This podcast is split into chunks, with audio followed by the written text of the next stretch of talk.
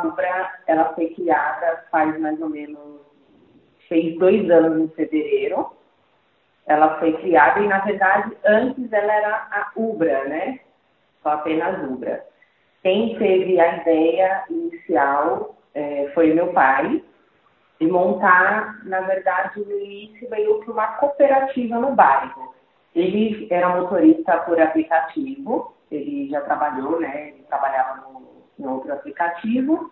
E na época, meu pai, ele, ele, sempre foi muito conhecido aqui na região, ele sempre participou de muitos projetos sociais. Então, meu pai, ele sempre foi muito engajado aqui no bairro, conhece muita gente. E na época, ele era motorista por aplicativo, e nessa, nessa mesma época, dois anos atrás, esse aplicativo parou de atender aqui a região da Brasilândia, onde moramos, né? Aqui na zona norte de São Paulo. Foi quando ele teve uma ideia de montar 500 cartões é, de visita, né? Distribuir para pessoas conhecidas, próximas. E começou a ter, muitas pessoas começaram a procurar ele para fazer esse serviço, né? De ficar levando para os lugares. E como ele sempre estava ocupado, ele começou é, sempre chamar outros amigos para começar também a atender essas pessoas, esses clientes. Foi quando ele viu a demanda, que foi aumentando muito de, de clientes, aí ele teve essa ideia de montar uma cooperativa no bairro. De início, a minha ideia veio que era uma cooperativa. Aí ele teve uma ideia, é, na época eu era bancária, tinha mais ou menos uns cinco anos que eu tava, trabalhava no banco. Ele me contou a ideia que ele teve, eu apoiei, disponibilizei para ele um notebook que eu tinha na época.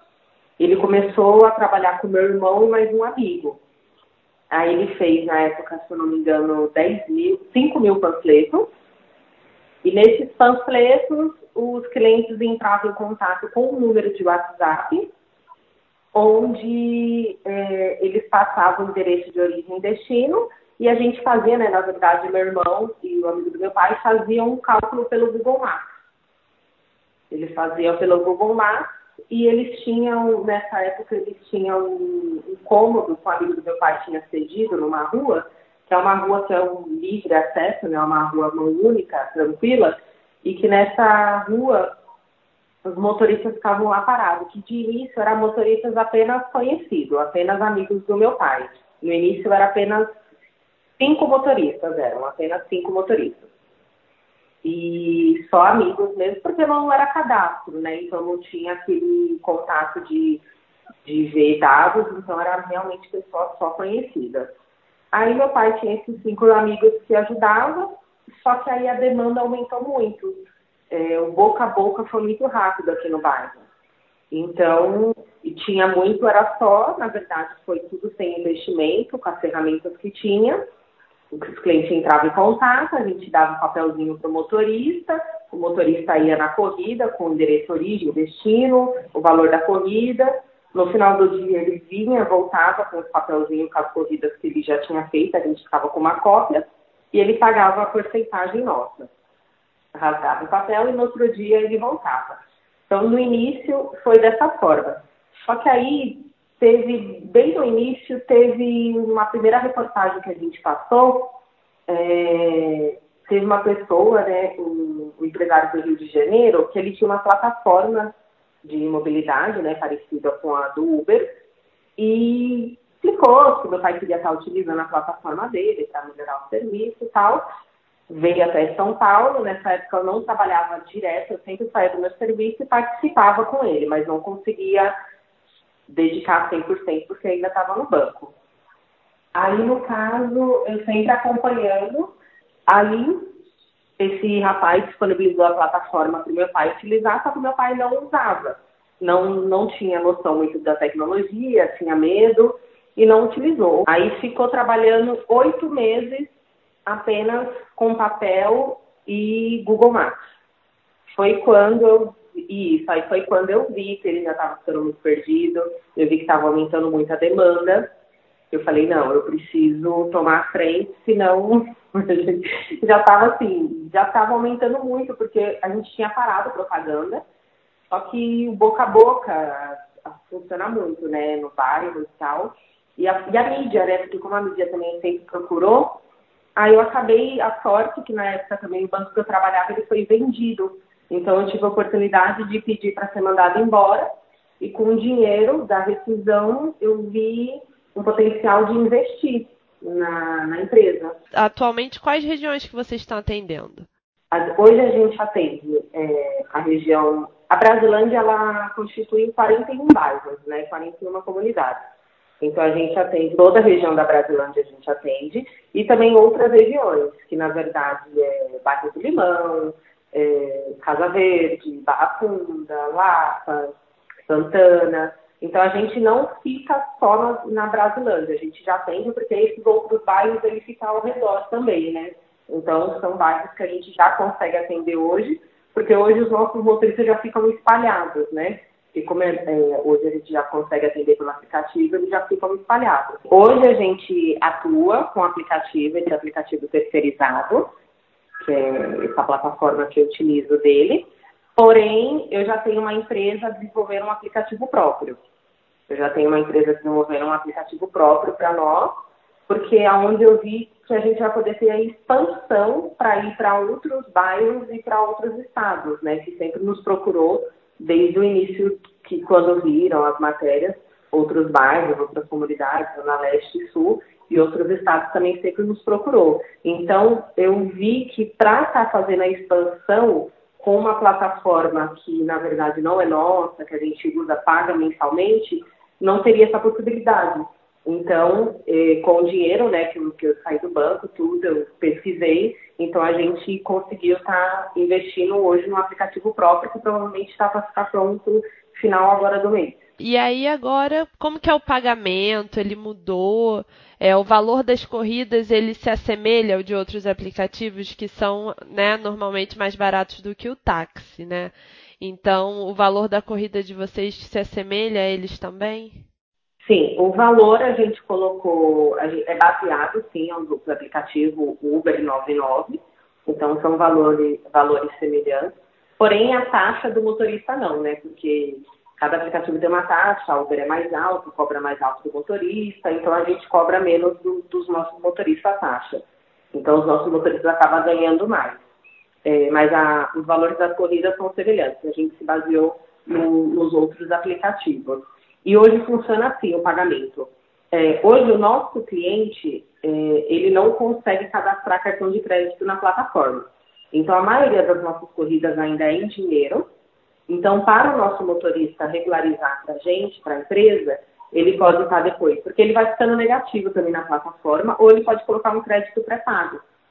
Que na verdade funciona assim: ele vem, nos paga, vamos supor, um exemplo, 30 reais, a gente coloca 30 reais no aplicativo, ele vai fazendo as corridas e vai abatendo as taxas em cima desse crédito. Para colocar esse crédito, ele pode vir aqui pessoalmente na nossa central ou depositar na nossa conta. Então fica meio que uma confiança também com os nossos motoristas, porque hoje a gente tem contato com todos eles pessoalmente ainda, né? Direto a gente. Hoje a gente ainda tem esse feeling de cadastrar, ver ainda pessoalmente, eles vêm na central, então a gente ainda tem esse contato direto com eles. E atualmente vocês estão trabalhando com quantos veículos por dia, mais ou menos? Nessa plataforma que a gente utiliza, eu tenho em média liberado hoje 70 motoristas, 70 motoristas liberados, e eu tenho mais de 400 motoristas cadastrados. Porque como eu tenho um custo nessa plataforma, eu não consigo liberar todo mundo.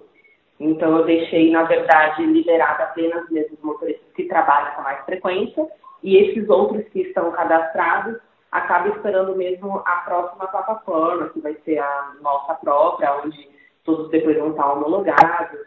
Aí não vai ter mais um custo com, com o número de motorista, não vai ter mais limite. Então hoje a gente trabalha com 70, mas eu tenho cerca de mais de 400 cadastrados. Ainda assim, esses 70 são conhecidos ainda de vocês? A maioria dos nossos motoristas são do bairro, né? Todos os motoristas eles são da região, onde a gente chegou também que os motoristas locais acabam não tendo preconceito, né, de rodar nessas regiões que os outros aplicativos não querem atuar. Então todos são do bairro, não não acaba sendo conhecido, mas sempre um conhece um conhecido do outro, então um vai indicando para o outro. Então acaba sempre tendo alguém que conhece não acaba sendo todos conhecidos, mas sempre tem. Porque hoje, na verdade, todos passam por um cadastro, né? Todos, hoje é igual o cadastro dos aplicativos, todos têm que enviar documentação, é, habilitação, antecedente criminal, documento do carro, comprovante de residência. Então, hoje a gente tem cadastro de todos. Então você falou, eu ia te fazer essa pergunta, né, de como que foi o processo para a formalização do serviço. Vocês ainda estão nesse processo, no caso, né?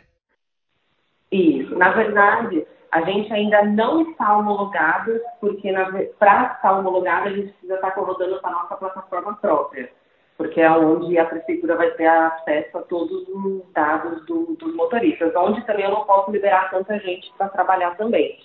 Mas como a gente já participa, a gente acabou até mesmo um projeto agora junto com a prefeitura, então a gente já está é, em processo de homologação. Já estamos deixando a papelada tudo certo, porque a gente só está esperando a plataforma ficar pronta, começar a testar, né? Porque eles fazem teste também junto com o Detran, quando a plataforma ficar pronta, porque aí, aí consegue homologar. Mas a verdade a gente ainda não é, mas já, já estamos em negociação. Então, na verdade, a prefeitura já está feito o nosso trabalho.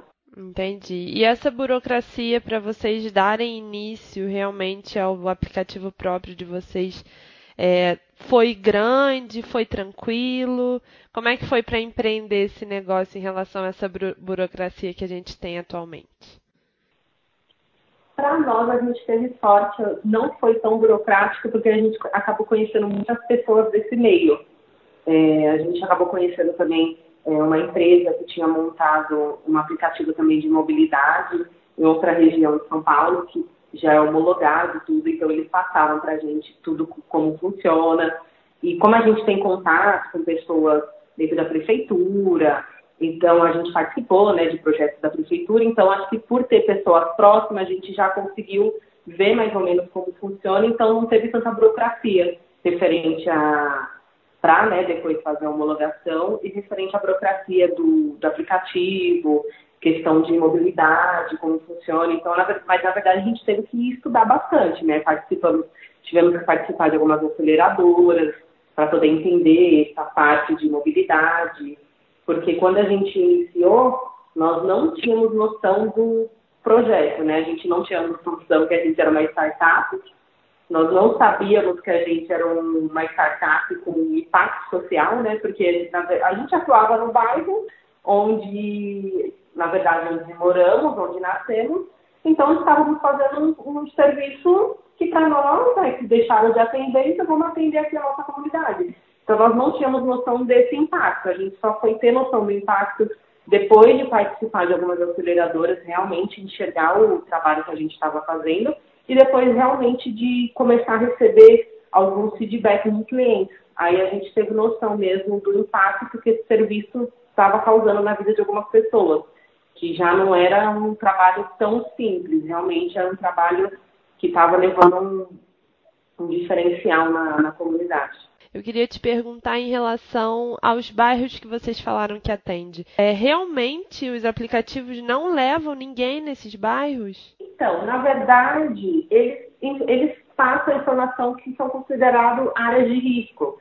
Então, pelo, pelo que eu vi pelos relatos, até mesmo alguns motoristas nossos que também trabalham nos aplicativos, eu acho que os aplicativos eles acabam bloqueando pelo fato de motoristas, às vezes, sofrerem algum tipo de assalto nessas regiões e ficarem reportando para os aplicativos.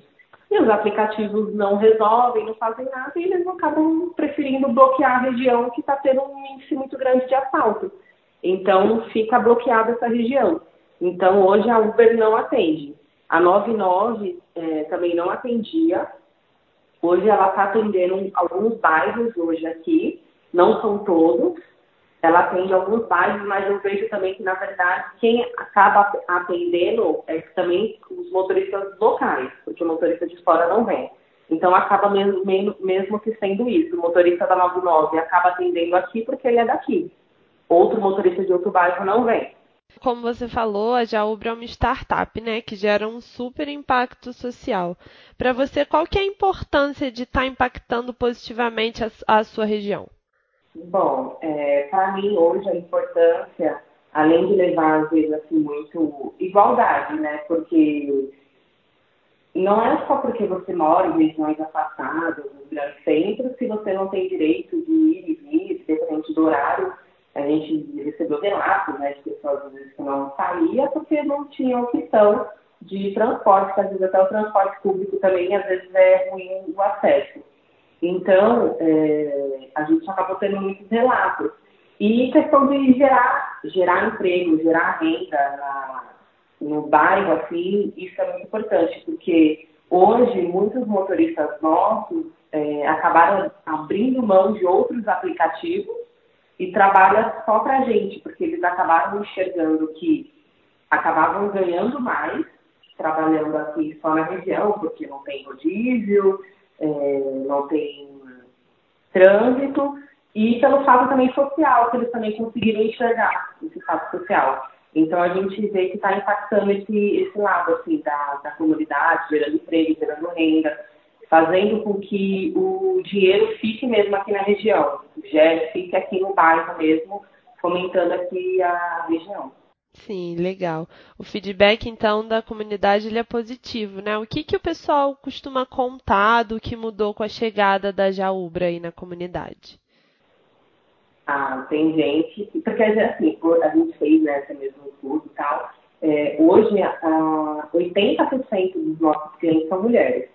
Então, a gente atende muitas mulheres que agradecem demais esse serviço, porque elas usam muito para ir hospitais, consultas, é, ao supermercado, ao serviço, às vezes de manhã, não querem, como a gente faz, na porta de casa, tudo pega na porta de casa, então a questão da segurança, rapidez. Então eu vejo que tem gente que liga e fala, ah, pelo amor de Deus, espera que esse serviço nunca de vocês acabe, eu rezo por vocês. Então a gente vê assim que o pessoal está muito grato e muito unido. Lógico, não tem como agradar a todos, às vezes é, tem uma demanda muito grande e e não tem como atender todo mundo, porque tem dias, finais de semana, que é muita gente chamando e a gente está se, na verdade, se estruturando, né, para atender, lógico, é, cada vez mais as regiões próximas aqui do bairro da Brasilândia, porque tem dias que tem muita chamada e a gente acaba deixando de atender. Então, tem muita coisa positiva, assim, de pessoas que que não saíam de noite, às vezes, para ir para balada, essas coisas, porque não tinha como voltar. Tem uma mãe, um relato de uma mãe que até muitas vezes é, tinha um motorista que mesmo fazia sempre a mesma corrida, que ela tinha uma filha que ela tinha um problema especial e que ela tinha ficado um bom tempo sem levar a filha dela para fisioterapia porque não tinha condições não tinha vizinho, não tinha ninguém que tinha carro, e o transporte público sem condições, não, tinha, não, não era próximo da casa dela e não tinha acesso. Então, ela começou a voltar a frequentar a fisioterapia por causa do nosso serviço. Então, uma vez por semana, ela solicitava a gente para poder levar a filha dela. Então, isso foi muito bacana também, de ver que a gente estava ajudando é, esses tipos de, de pessoas é, nessa questão é igual eu falo, assim, muitas vezes a gente acaba fazendo até de SAMU aqui do bairro, porque tem cliente que prefere ligar pra gente quando a gente vai saber é para socorrer. Aí a gente fala, ah, mas porque se a gente for chamar o SAMU até o SAMU chegar, eles não sabem onde que é, então a gente acaba ligando para vocês que é mais rápido. Então a gente acaba vendo mesmo esse impacto que está causando mesmo na, na população aqui. Que legal. É, você também, vocês vão ter o aplicativo próprio em breve. É, o que, que vocês esperam mais para frente com esse aplicativo? Você pretende estender o atendimento para outras regiões, para outros estados? Qual é essa expectativa que vocês têm? Bom, é, com o aplicativo, a gente pretende estender primeiro aqui na Zona Norte, é, para alguns bairros próximos aqui que está sendo cada vez mais rentável, né? Então a gente pretende sim fazer um bom serviço aqui na região, para aí sim ir para outras regiões. A gente pretende sim para outras regiões que sempre nos procurou desde o início. Zona Leste, Zona Sul e outros estados também. A gente teve uma reunião recentemente com o Rafael de Salvador, que quer levar para lá. Então a gente vê que, que é, é a realidade de muitos, muitas comunidades, muitas periferias do Brasil inteiro, que, que, que sofrem com isso, porque às vezes mora em periferia, mora em bairros que às vezes tem um índice, que às vezes é imposto pela mídia, ou nem porque aqui, onde eu moro mesmo, aqui em bairro, é, Brasilândia, né, porque são, é considerado Brasilândia, que são vários bairros, mas aqui é super tranquilo. Eu moro aqui, é, tenho 29 anos, nunca fui assaltada, não conheço ninguém próximo que seja, que foi assaltado. Então acaba tendo essa conotação e você acaba sofrendo por isso, né? Porque alguns bairros, realmente, tem alguns bairros que podem ter sim, um índice maior, até mesmo nossos motoristas acabam sabendo, então eles ficam, eles já sabem como como lidar nessas regiões. Então a gente quer levar essa igualdade com esse mesmo modo de os motoristas, não que os motoristas necessariamente precisam ser locais, mas os motoristas sendo locais, eles sabem como lidar na, sua comunidade, eles sabem como se pôr no seu bairro. Então, dessa forma, ele não tem preconceito. Então, dessa forma, eu acho que é mais fácil de você trazer esse serviço para as periferias levando. E é um, e é um, e é um aplicativo de, igual eu falo, né? um aplicativo da comunidade feito para a comunidade. A gente nunca vai deixar, a gente atende já hoje a região central. Só que o nosso foco, sim, é atender as regiões onde, onde os outros não querem atender. A gente quer sim expandir quando a plataforma está pronta para outros bairros, sim. E atualmente, como que a pessoa faz para pedir o teu aplicativo, para poder baixar o aplicativo? Qual é o nome por onde ela consegue acessar?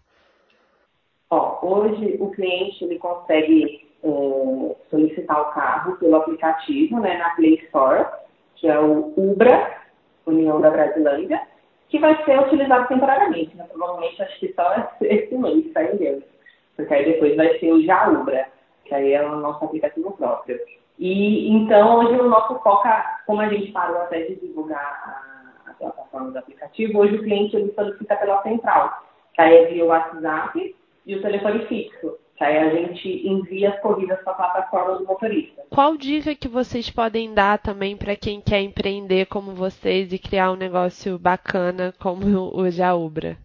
Bom, a dica é assim, é, a gente viu na dificuldade é, uma grande oportunidade. A gente não tínhamos investimento, não, não tínhamos é, nenhum tipo de capital, a gente investiu com as ferramentas que tínhamos, que era um notebook e um celular.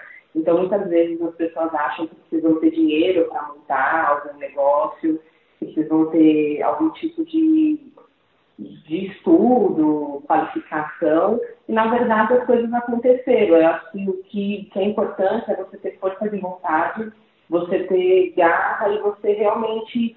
Porque, lógico, é, a gente visa ter é, uma vida boa, ter condições financeiras boas, só que a gente visa também sempre ajudar o próximo. Porque não vale a pena a gente também ter dinheiro e também continuar o país da forma que está, sem ajudar o próximo. Então, a gente, a gente acabou enxergando que para empreender, você não precisa de muita coisa, você precisa ter mesmo a criatividade força de vontade, é, fé e muita, muita garra. Porque, e, e, a criatividade é maior, né? Porque na verdade foi com a criatividade que a gente montou, a gente recriamos, né? Porque na verdade esse modelo de negócio já existe, então a gente recriou.